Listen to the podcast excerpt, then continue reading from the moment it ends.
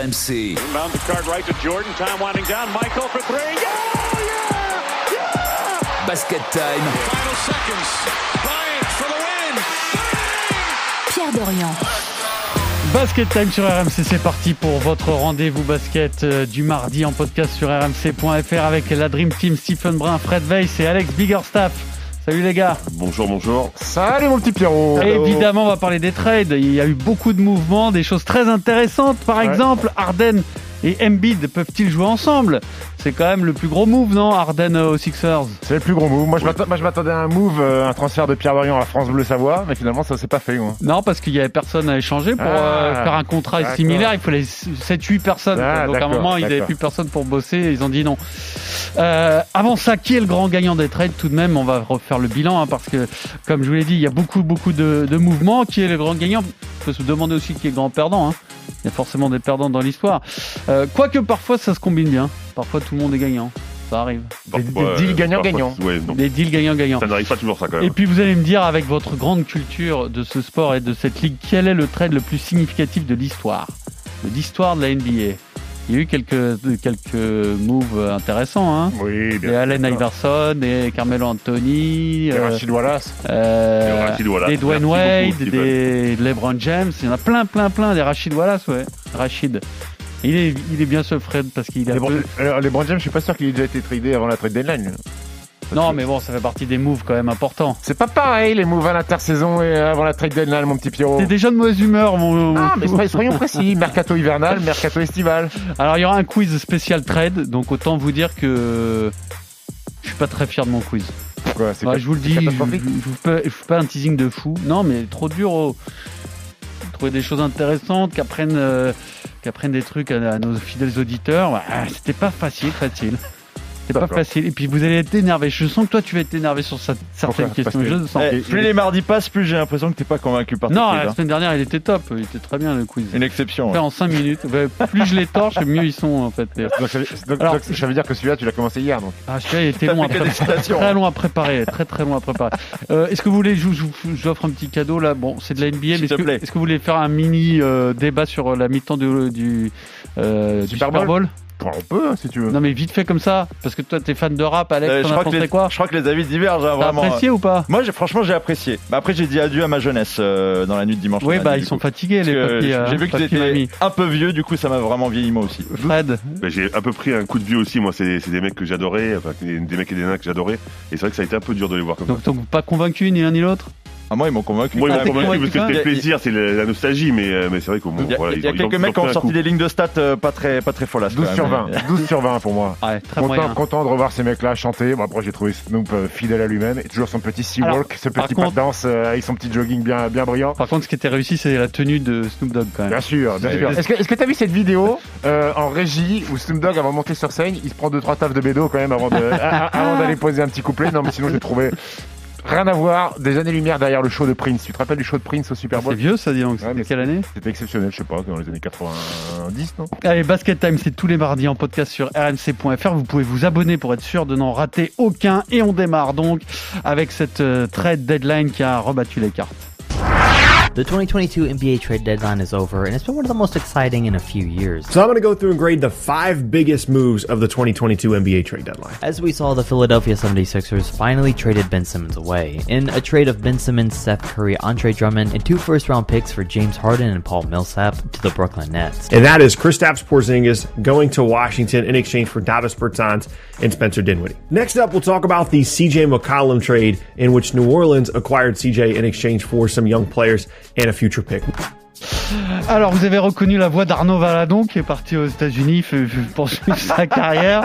Euh, Je dis ça parce que ça fait un moment qu'on n'a pas vu Arnaud dans cette émission. Ah, le Valadon, il est occupé par les Jeux Olympiques. Et ouais, Et du, basket sur glace, là. C'est le spécialiste de basket qui fait jamais un match de, un match de basket, vous avez remarqué.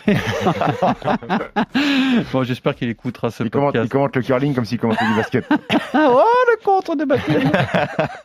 bon, c'est quand même l'homme qui restera dans l'histoire que, comme le commentateur du fameux contre de Nico Batum hein, pour la médaille euh, Ça c'est pareil. olympique. Alors, euh, Alex, qu'est-ce que, est-ce que tu peux nous faire un petit euh, rafraîchissement Ouais, là un petit parce que euh, il s'est passé. Qu'est-ce qui s'est hein, passé. Maverick Wizard, euh, les Pelicans, Next, Nets, Sixers pour l'essentiel. On démarre par le, le plus gros buzzer quand même, Bien celui sûr. entre Philadelphie et, et Brooklyn qui a envoyé James Harden et Paul Millsap du côté de Philadelphie. Le rêve de Daryl Morey, le, le GM des Sixers, s'est enfin réalisé. Il va renouer sa conversation d'époque à Houston avec son chouchou James Harden, mais dans le sens inverse. Est-ce que Brooklyn euh, s'en sort pas plutôt mal aussi, euh, plutôt bien, je veux dire, avec Ben Simmons, avec Seth Curry, avec euh, André Drummond et aussi quelques petits tours de draft euh, en poche également. Et puis ça restera comme le trade qui finira sur cette phrase entre Daryl Morey et Sean Marks, les deux GM. Stay on the fucking phone parce qu'il l'a harcelé toute la journée pour pouvoir faire le deal. Ensuite, il s'est passé d'autres trades assez intéressants, notamment Tyrese Halliburton euh, en pleurs qui doit quitter sa franchise adorée Sacramento pour rejoindre Indiana. Dans le sens inverse, c'est Domantas Sabonis qui arrive en tant qu'intérieur du côté des Kings.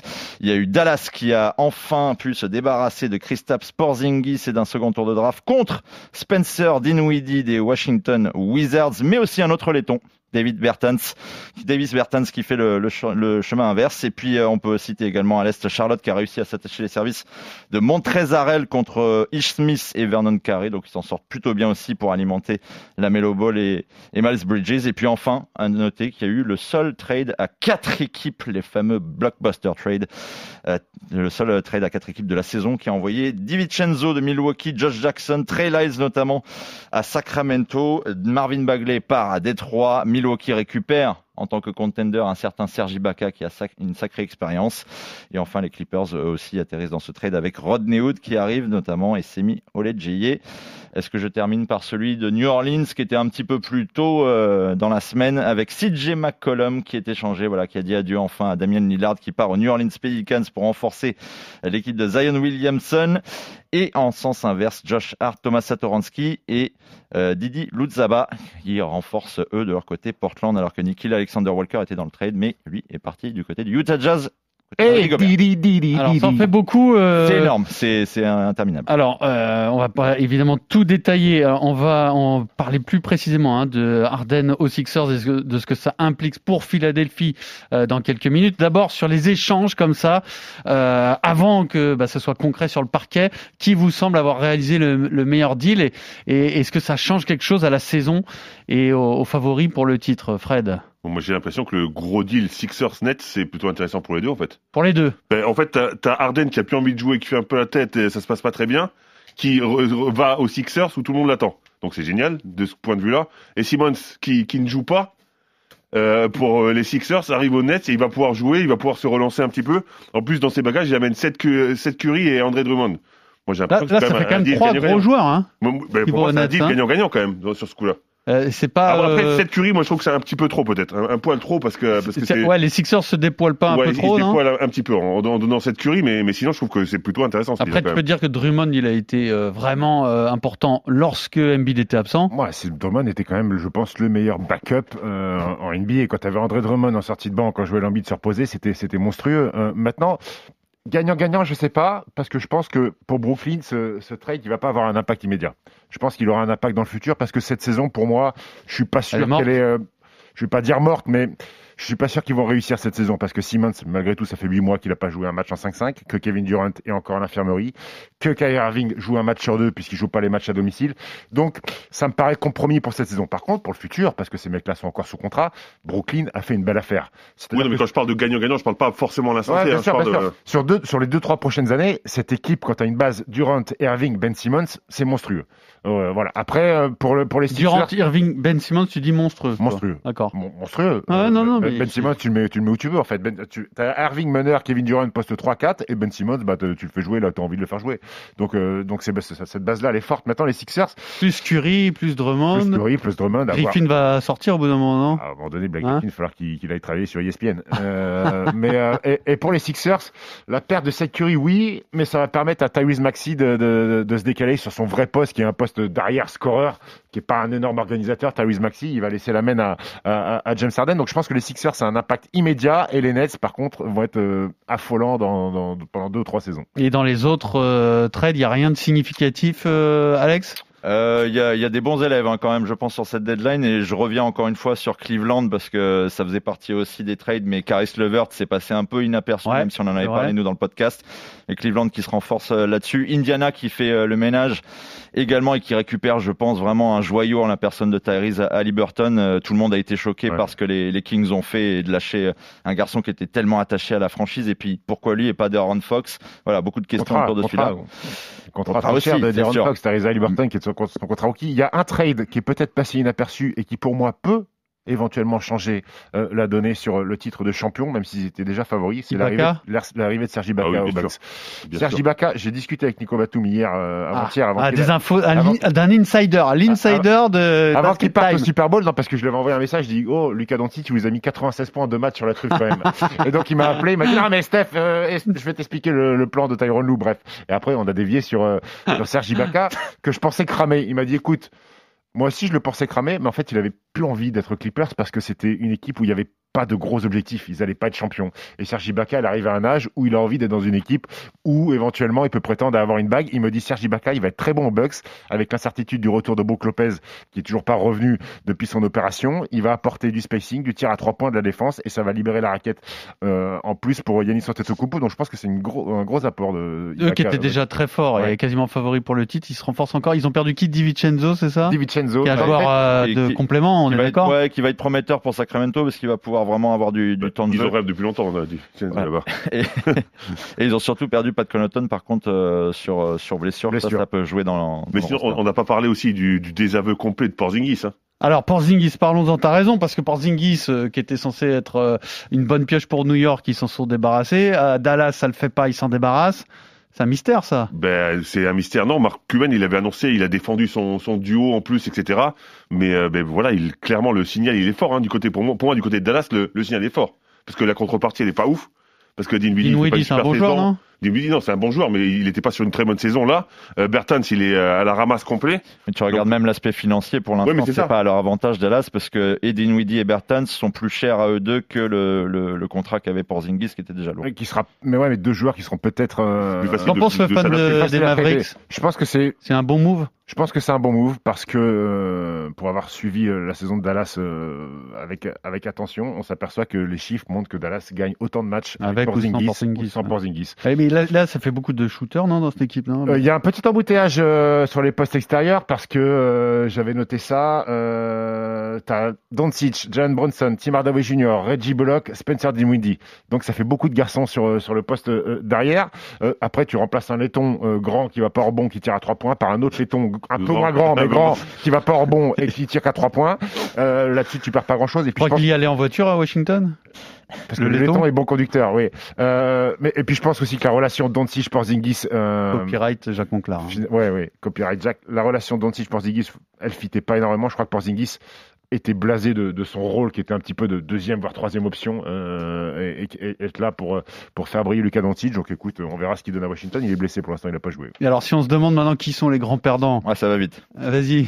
C'est Sacramento ça se dit. C'est souvent ceux qui ont pas ça va à l'ouest euh, à l'ouest sévère. Bah, les Lakers sont forcément des très très grands perdants euh, Pierrot parce qu'ils ont avoué euh, viser surtout le, le, marché des agents l'été prochain. Mais le problème c'est que c'est un aveu de faiblesse totale. Ils ont essayé des moves et dont celui qui, qui quand même est très risible. Ils ont essayé quand même juste avant la trade deadline de balancer Russell Westbrook à Sacramento, leurs ennemis quand même, euh, en échange de Buddy Hill qu'ils avaient snobé en début de saison sur un trade justement en préférant prendre Russell Westbrook. Donc c'est vraiment un aveu de faiblesse sur lequel Sacramento a mis la petite cerise sur le gâteau en disant non mais vous êtes vraiment drôle. Nous on a demandé à Sabonis dans un autre deal avec Buddy Hill, donc euh, ça le fera pas pour Russell Westbrook. Merci. Euh, alors par contre, en termes individuels, il y en a peut-être un qui sait pas où est-ce qu'il a foutu les pieds, c'est Sabonis justement, non Écoute, Sacramento récupère un mec qui est deux fois All-Star. Euh, ah, mais qui est censé faire franchise où il n'y a plus grand-chose. Qui est censé faire un one-two punch avec euh, Fox. avec D'Aaron Fox. Euh, c'est quoi one-two punch Explique-moi. C'est un duo quoi. C'est tout, ouais, d'accord. Ouais.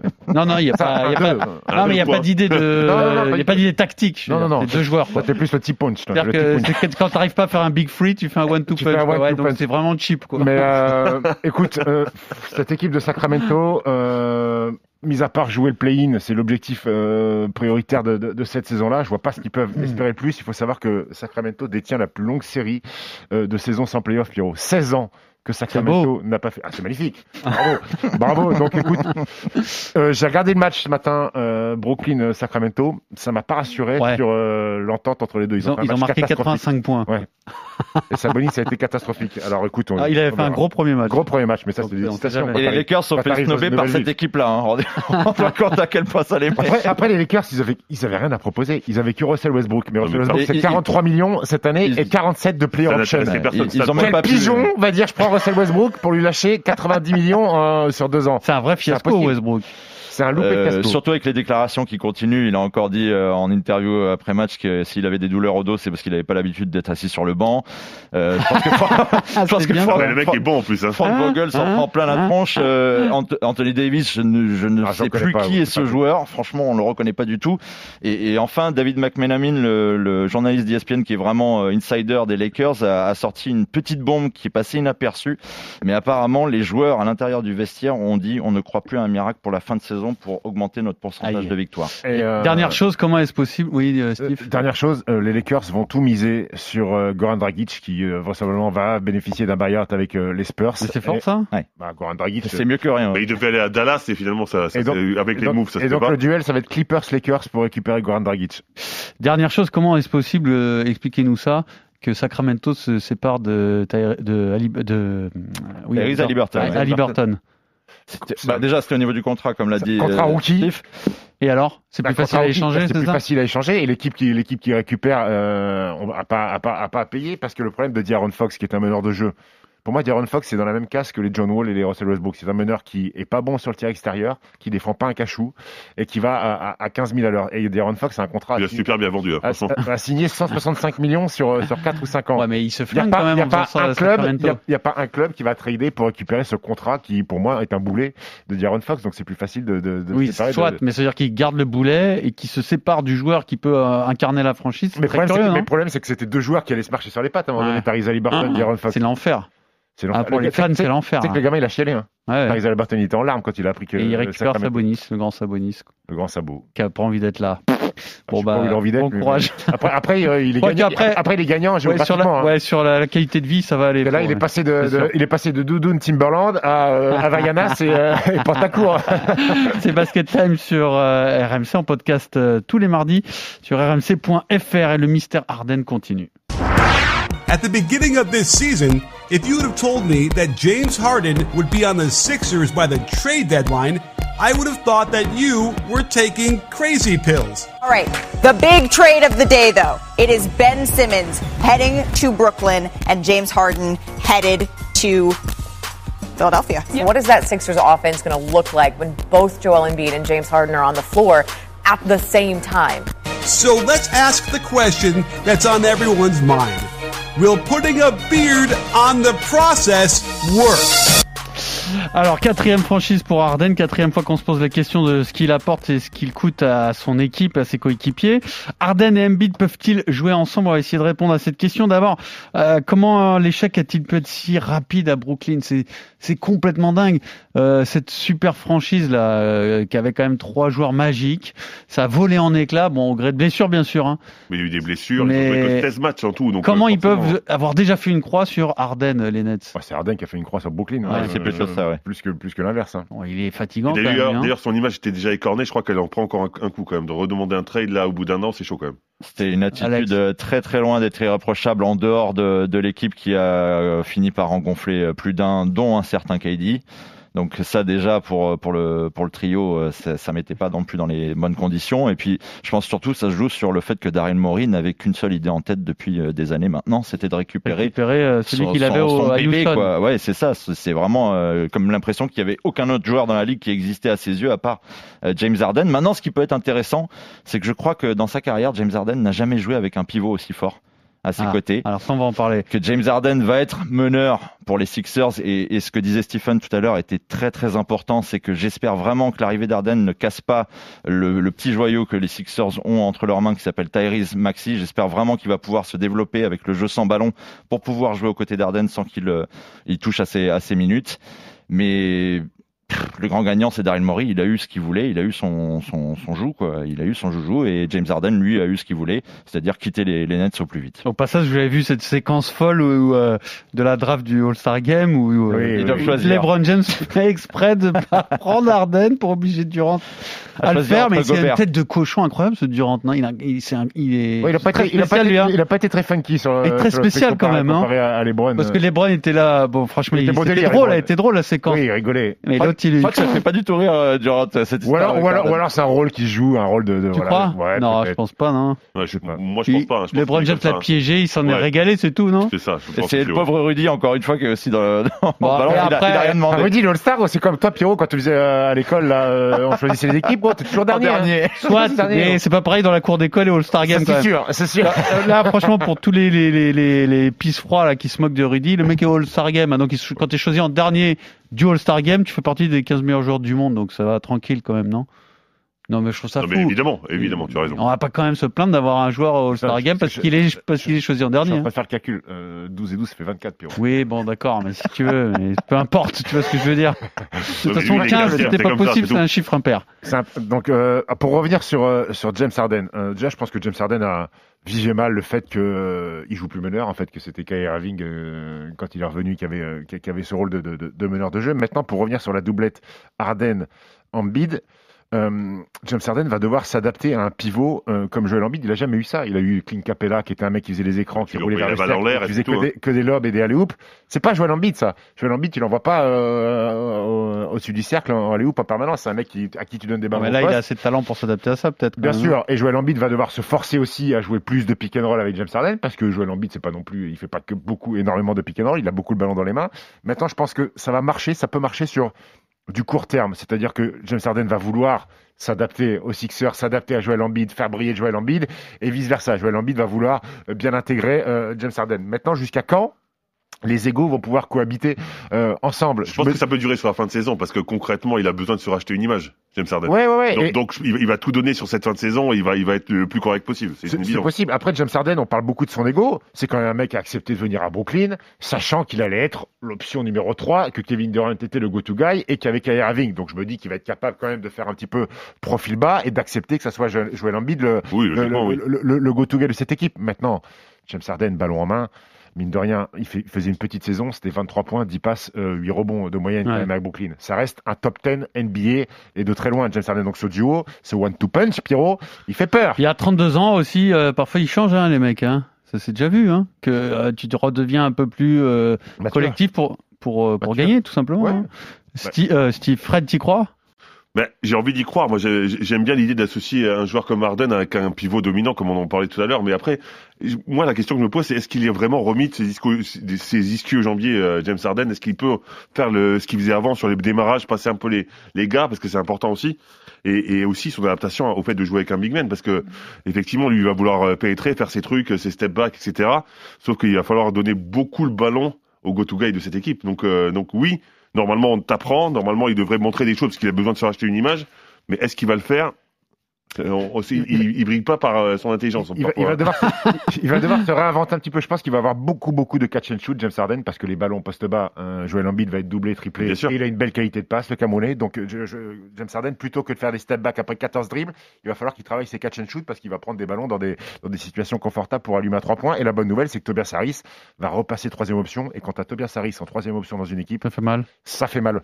Ça fait très mal, Pierrot. Et alors, euh, on peut dire que euh, cette Curry, ça va être compensé, enfin les points de cette Curry euh, Maxi va basculer euh, sur le par l'arrivée de d'Arden. Est-ce que le- l'apport de Drummond va être compensé par Millsap? Il est encore frais, euh, Millsap Il apporte encore quelque chose? Écoute, il a, un Euh, beau- il a toujours un beau dressing. Mais... J'ai Ah, cramé. pas cramé. convaincu ouais, par Paul cramé, Millsap hein. parce qu'il s'est littéralement fait largement doubler par euh, la Marcus Aldridge quand il était au Nets, euh, qui lui euh, avait déjà pris sa retraite et est revenu et il est quand même passé devant. Donc je, je suis pas sûr que ça soit plus Brooklyn qui s'en est débarrassé euh, histoire de, de sortir un salaire. La vraie carence, c'est derrière Joel Embiid, en fait. C'est que Ouais, c'est il ça. va falloir trouver un, un big man sur un buyout euh, qui traîne dans le coin, sauf qu'il y a pas mal de. C'est sûr que quand t'avais Drummond, t'avais t'avais une, une sécurité à, à toute épreuve là. euh, Quand Dortmund, c'est très impressionnant. Donc, il, euh, il y a Furkan Korkmaz aussi qui va devoir remettre le nez à la fenêtre euh, avec le départ de, de, de Seth Curry. Mais euh, écoute, moi maintenant, je pense que les Sixers sont, euh, sont favoris euh, à l'Est avec. euh, avec Ah, ils étaient déjà. quand même, ils on étaient, vient. Ils, ils Ouais. étaient, ils étaient Mais avec, Thunder, ils deviennent euh, favoris. je euh, pense, de- pour tu les mets devant Milwaukee donc 50-50. 50-50. On n'oublie pas Ibaka, on en a parlé tout à l'heure. Ah oui. Alex, tu dis quoi? Je suis, je suis sur du 50-50, mais avantage Milwaukee quand même légèrement hein, pour. Le seul problème, c'est que Embiid peut pas faire euh, 40 minutes, quoi. Enfin, il, euh, il faut quand même un peu le préserver Ouais. si- s'ils veulent pas le répéter. Mais là, cette année, tout se passe bien, mais il faut quand même pas trop tirer sur la corde. hein. trouver- il va falloir trouver un, un big man Ouais, qui sort des trouves Fred, pas, par contre, ça va être Fred, compliqué. tu peux avoir, euh, regarde ton, ton agent, si t'as si- trouvé ton agent de l'époque, peut-être qu'il est. Il suffit de taper des mecs, euh, ok, ça je peux faire. Basket Time tous les mardis en podcast sur rmc.fr. Nous allons plonger dans l'histoire des trades. Welcome back, everybody. My name is Tucker, and today's video is another episode in the Trade Rewind series. Chaque année en NBA, la trade deadline est l'un des moments les plus intéressants et qui génère le plus de spéculation auprès des fans. C'est de Clyde Drexler dont il s'agit. De Glide, réputé pour son jeu aérien et son élégance sur un terrain de basket. February 1st, 2008, Pau Gasol was traded by the Memphis Grizzlies with a 2010 second round pick that ended up becoming Devin Ebanks to the LA Lakers for Kwame Brown, Javaris Crittenton, Mark Gasol, Aaron McKee, a 2008 first round pick, Alors, vous avez reconnu Arnaud Valadon, cette fois-ci est parti euh, au Canada. Hein, Vous avez reconnu il est vraiment ce partout, hein. Il est partout. Quel est le trade le plus marquant de l'histoire? Je, je vous pose la question dans cette partie historique de Basket Time. Euh, Alex, tu démarres. Alex, tu nous emmènes en quelle année? 1985, 1972 Et non, surprise, 2008. Ah, c'est bien, dis donc. 2008. Euh, On revient pas si euh, longtemps en arrière pour euh, le trade de Pau Gasol aux Lakers, qui euh, pour moi C'est le euh, plus vraiment- marquant de l'histoire. Euh, c'est vraiment l'un des tout plus marquants de, de l'histoire. Concrètement, pourquoi? Bon, déjà sur euh, l'idée globale, c'est le trade qui a euh, relancé les Lakers plus vite que prévu parce qu'il y avait le feu dans la maison Lakers. On, on rappelle hein, ces années de disette où Kobe Bryant pouvait mettre 35 points en moyenne par match, mais sauf qu'il y avait vraiment rien autour. Et surtout les Lakers cette année-là qui euh, avaient justement eu très peur de perdre Kobe en début de saison. Il avait publiquement demandé eh bien son trade de, de pouvoir partir parce que euh, les exigences euh, qu'il avait eh bien n'étaient pas répondues par Mitch Kupchak le, le JM. Et les Lakers ont trouvé, alors, à l'époque, ce que tout le monde a décrit comme les véritables pigeons de, de l'histoire, c'est-à-dire les Memphis Grizzlies qui avaient pas au gazole. Et cette phrase qui, pour moi, euh, marque vraiment l'importance de ce trade-là dans l'histoire, c'est surtout, eh bien, le propriétaire de l'époque, Michael Heisley, qui ne parlait jamais dans la presse, Pierrot, mais vraiment jamais, tu ne l'entendais jamais, et qui, à la sortie de ce trade, parle à propos de son GM de l'époque, Chris Wallace. Voilà, je le cite. Je doute fortement sur le fait qu'on ait gagné ce trade, qu'on ait même rajouté de la valeur à notre équipe. Notre staff aurait dû négocier bien plus durement. C'est d'ailleurs l'idée même d'un- d'une négociation, c'est de pouvoir être gagnant-gagnant. Est-ce que Chris a appelé tout le monde dans la ligue Je ne crois pas et il aurait dû. Rappelle-nous en qui est-ce qui récupère parce qu'il y a des sacrés lascars là. Il y a Kwame Brown dans le Alors, deal. Pau Gasol rejoint les Lakers avec un tour de draft qui sera plus tard euh, Devin Ebanks. Et du côté beau. de du côté de Memphis, on récupère donc Marc Gasol que personne ne connaît à l'époque dans la ligue. On même on oublie de le citer plusieurs fois quand on parle du trade à l'époque même. Il récupère Kwame Brown. J'ai pas besoin de m'étaler dessus, je pense. Javaris Crittenton, c'est absolument pareil. Il n'a jamais fait parler de lui à part des histoires de d'armes avec Gilbert Arenas et quelques tours de draft qui seront plus tard. Dante Green, tu t'en souviens bien. Bien. Gravis Vasquez Oh, également. Grévis Vasquez. Voilà, voilà pour le Un deal. personnage vraiment. de série sur TF1. ça. On, on peut comprendre du coup un petit peu la colère du proprio Michael Heisley euh, à l'époque, mais C'est fou, hein. ce qui est encore plus dingue dans ce trade, Pierrot, c'est qu'il y a un garçon dont on ne parle jamais. C'est exceptionnel. Est-ce que toi, si je te proposais de pouvoir gagner 750 000 dollars sur une journée, tu accepterais? Euh, Ça peut, ça peut, ça s'accepter, ouais, ça peut, négocier. ça peut. Eh ben, il a été dur à bouger, mais il a finalement fini par, par céder. Aaron McKee, vous vous Ouais. souvenez, l'ancien coéquipier d'Allen Iverson, aux. Sixers, qui est passé par les Lakers aussi. En fait, pour pouvoir compléter le deal, les Lakers avaient besoin d'un joueur supplémentaire et d'un contrat supplémentaire. Et Aaron McKee était, à l'époque, assistant coach aux Sixers. Coup de fil de Mitch Kupchak. Mec, il faut vraiment que tu nous aides. Je te propose de te signer pour un jour aux Lakers 750 000 dollars Ah, afin de compléter le trade de. Paul Gasol. Aaron Donc, ils l'ont envoyé à Memphis et après quoi ils l'ont coupé? Et Memphis le coupera le 9 mai Oh. 2008, deux mois plus tard. Donc en lui payant son salaire. Ah bah bien sûr. Waouh, waouh, 750 000 waouh, dollars. Fantastique. Après, Quelle il a repris plus-value. sa place aux Sixers. euh, Voilà, il est reparti, assistant coach. Euh, une, belle, une belle tournée des affaires Sympa, pour ce, tu fais le tour des États-Unis et tu prends 750 000. Et pour finir, juste la petite note sportive, suite au trade de Pau Gasol, les Lakers finiront la saison sur un bilan de 29 victoires, 9 défaites et fileront en finale direct pour perdre face aux au Celtics. Très belle anecdote sur euh, Aaron McKee. Stephen. Ouais. Alors là, attention, là, c'est Euh, Big Apple, là, c'est. Big Apple 2011, le plus gros trade de l'histoire de la NBA avant la, euh, avant la deadline. Le plus gros en termes de salaire joueurs. échangé 12 joueurs sont impliqués Ah, dans le 12 trade à joueurs. trois équipes, euh, Denver, New York et Minnesota. Euh, Carmelo rejoint les Knicks. Alors, c'était étrange parce que Carmelo à Denver, ça fonctionnait bien. Euh, en 2009, ils font finale de conférence contre les Lakers. En 2010, ils perdent au premier tour. Et le management commence à parler de, reconstruction dans, l'équipe. Et là, Carmelo va voir le, staff. Il dit, écoutez, moi, je suis dans ma septième, septième saison NBA. On était en finale de conf il y a un an et demi. Hors de question que je fasse partie d'un projet de reconstruction. Donc, il va falloir trouver une porte de sortie. Donc là, on commence à discuter. Et donc, ce big deal arrive. Euh, mais il n'y a pas Vincent Lagaffe dans le, dans, le trade. Denver reçoit Wilson Chandler, Raymond Felton, Mosgoff, Danilo Gallinari et des choix de draft.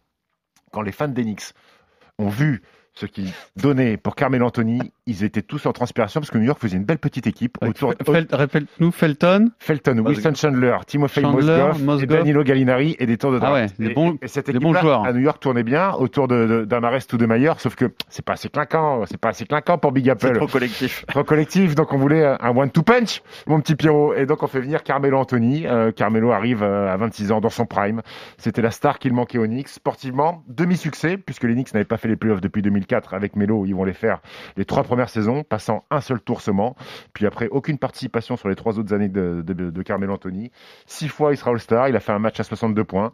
Et pour la petite histoire, trois joueurs dans ce deal sont devenus champions NBA. Corey Brewer avec les Mavs, Timofey Mozgov avec les Cavs et Oh. Eddie Curry en 2012 avec le Heat. Ouais. Melo, lui, il attend toujours le sien. Ouais, bon, après, on va pas, pas les les comparer à Carmelo Je ne les Anthony. compare pas. Mais je ça dis fait que Carmelo, il n'a pas de bagouze. des grandes, grandes déceptions de toute façon de la NBA et Carmelo à New York. À New York. Enfin, Ça, ça- ça a bien fonctionné, ça s'est mal terminé. Franchement, c'est pas le genre de truc qui sont obligés d'arriver, même si tu sais déjà que ça sera pas forcément. Et je suis un peu d'accord avec toi, ouais. C'est-à-dire, si tu as l'occasion de faire Carmelo à le New. York, bah, tu le fais, puis tant pis. 26 euh, ans, le mec est un- par- partie des, des meilleurs scoreurs de la ligue, faut le faire. Quoi. Bravo. Euh, Fred, à toi. Eh Ben, nous, on est en 95. Les Houston Rockets sont champions en titre et ils commencent la saison, c'est un petit peu compliqué, ça se passe pas aussi bien que prévu. Pourtant, ils sont, ils voudraient faire le back-to-back, c'est compliqué. Et donc, ils contactent un, un joueur, Clyde Drexler, qui a joué 11 ans à Portland, qui Fin de carrière. Euh, pardon? Qui arrive en fin de carrière. Qui arrive en fin de carrière, ouais, enfin, il a 31 ans, hein, c'est pas non plus. Ah ouais. euh, il est, il est quand même sur le, il sur le déclin, effectivement. Il a des blessures, c'est, ça se passe pas très très bien, donc c'est un peu compliqué au départ. Et donc il l'intègre à cette équipe, mais en fait lui, son souhait c'était de jouer avec son, avec son pote, son pote parce qu'il euh, Hakeem Olajuwon et lui avait partagé euh, des heures pendant le- la NCAA. Mhm. Et mais il a, il a un point commun, ils ont un point commun d'ailleurs avec Stephen. Ils ont joué pour des Cougars aussi eux. les Cougars de Houston. Ah non, si, c'est les Cougars. Ah non, si, c'est les Cougars. Ah, Ils ont d'accord. joué Je avec parlait de Michael sa vie privée, Michael moi. Et ouais, ouais. Et donc, et donc, euh, il- c'est un trade qui est un peu compliqué parce qu'ils sont obligés de sacrifier du côté d'Houston Otis Thorpe, Mhm. donc un vrai joueur. Alors il y a Mercé Nicolas aussi, un premier tour euh, de, de la draft 95 contre Tracy Murray et donc Clyde the Glide Drexler. La saison régulière est très compliquée. Ils sont à moins de 50% ou à peine à 50% de victoire sur la saison régulière, mais après il arrive les playoffs. Et là, on retrouve Clyde the Glide, il retrouve une jeunesse. Hakim Olajuwon est juste monstrueux, on, s'en rappelle tous. Clyde the Glide en playoff, c'est 20,5 points, 7 rebonds, 5 passes. Et finalement, il, il se retrouve en finale contre Orlando, qui se fait sweeper. Encore une fois, on se rappelle de la démonstration d'Hakim Olajuwon. Mais il faut se rappeler aussi de l'apport hyper important de Clyde Drexler. 21,5 points, 9,5 rebonds, 6,8 passes pour cette finale. Et il faut aussi se rappeler que c'est l'équipe la plus mal classée à avoir été championne en titre, parce que avec ce trade, ils ont réussi à être champions. Et c'est aussi la preuve que parfois ça marche. Ce- ces moves désespérés de fin de carrière pour aller gagner une bague, euh, Clyde Ça Drexler l'a fait. Ça n'a pas marché pour Carmelo. Ça Ça n'a a pas pas marché pour beaucoup de monde. Ça Hein. n'a Non, pas ça marché pour Charles c'est- Barkley, ça n'a pas marché pour. Plus euh, souvent, ça marche pas. hein. Pour Gary Payton, ça, ça a marché pour Gary Payton.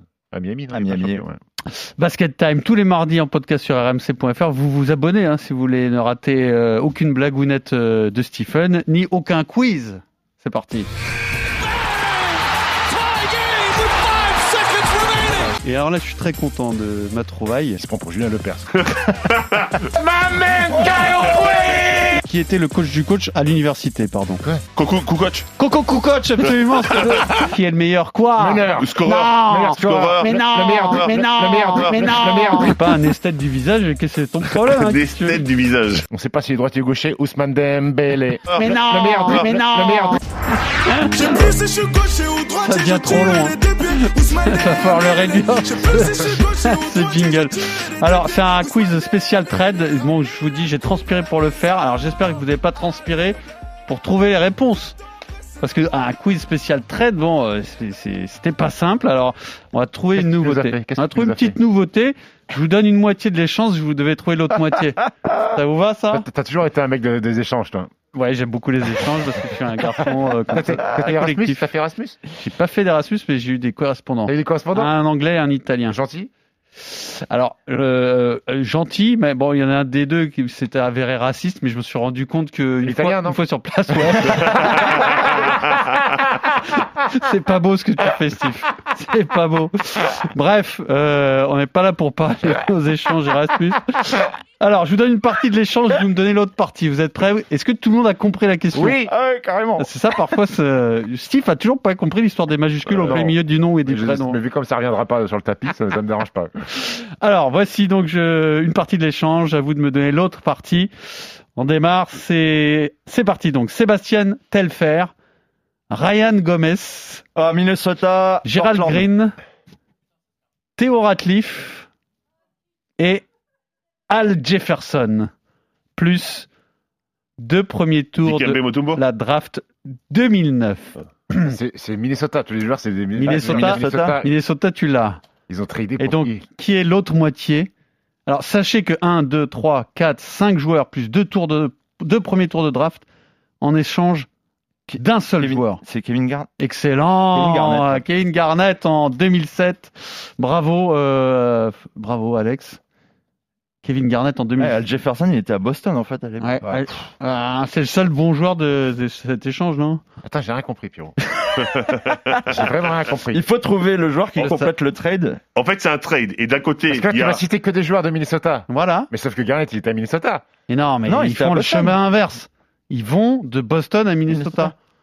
pour en échange de Kevin Garnett en 2016. Ils étaient à Boston avant de. Ok, Ouais. ok, ok. Donc je savais bien que Mais- fallait poser la question est-ce que tout le monde a compris? c'est- faut, faut juste citer le joueur, pas forcément l'équipe dans le trade. Non, Kevin Garnett, c'était la réponse que j'attendais, ouais, absolument. Euh, donc ça se, passe, ça se passe en 2007.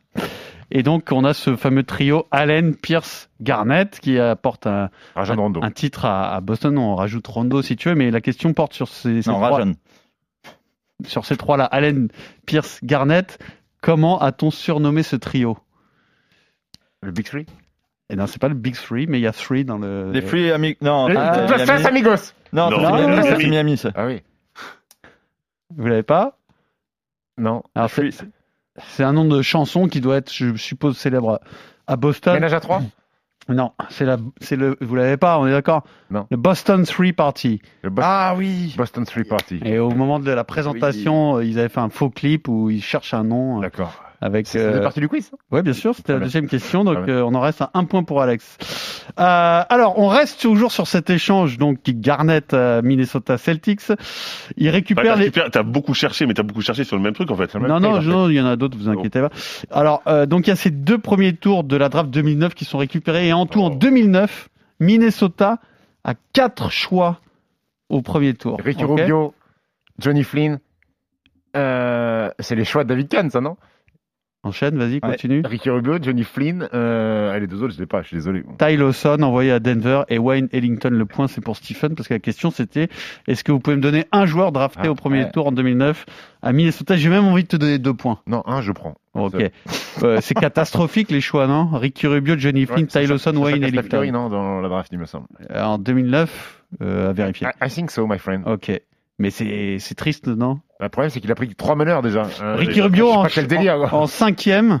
En C'est- cinquième, c'est- pas l'année où il loupe euh, Steph. Curry en plus Blake Griffin en un. non C'est pas l'année où il loupe quoi Il loupe pas euh, Steph Curry C'est ce qu'il vient de dire. hein. J'ai enlevé un point à Alex. et dans, cette, et dans cette draft, il y, a, euh, il y, a ton- il y a ton pote, Lequel pote? T'habites. Ah, Hachim Hachim. C'est Blake Griffin qui est choisi premier et Tabit euh, deuxième, absolument.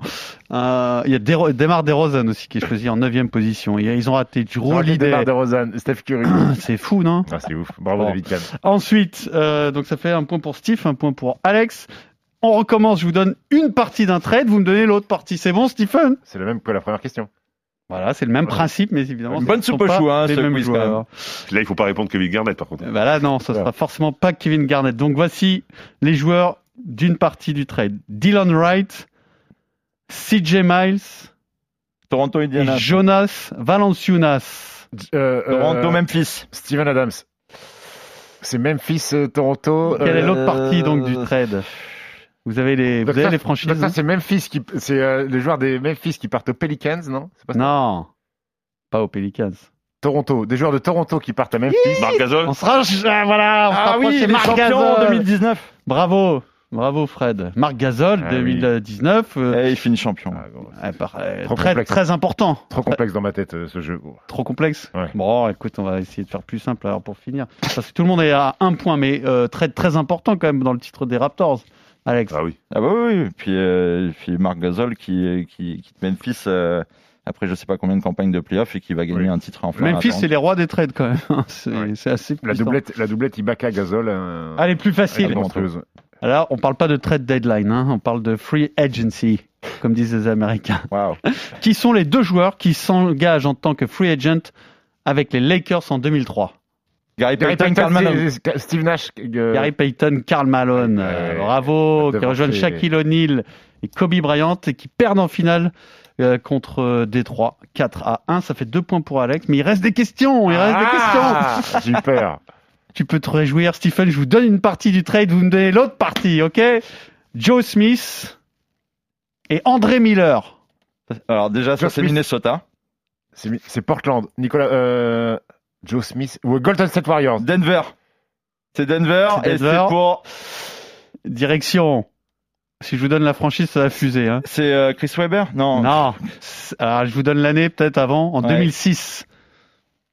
Joe Smith et André Miller. Allen Iver- non. Allen Iverson. Allen Iverson, mais il a. Qu'est-ce que je fais? Non, c'est Fred, Alex. qu'est-ce que je fais? Non, c'est Alex qui a le c'est point. Alex, Alex. Bah, oui. dit Allen Iverson, non. Il s'est arrêté au milieu du gay, il a dit non.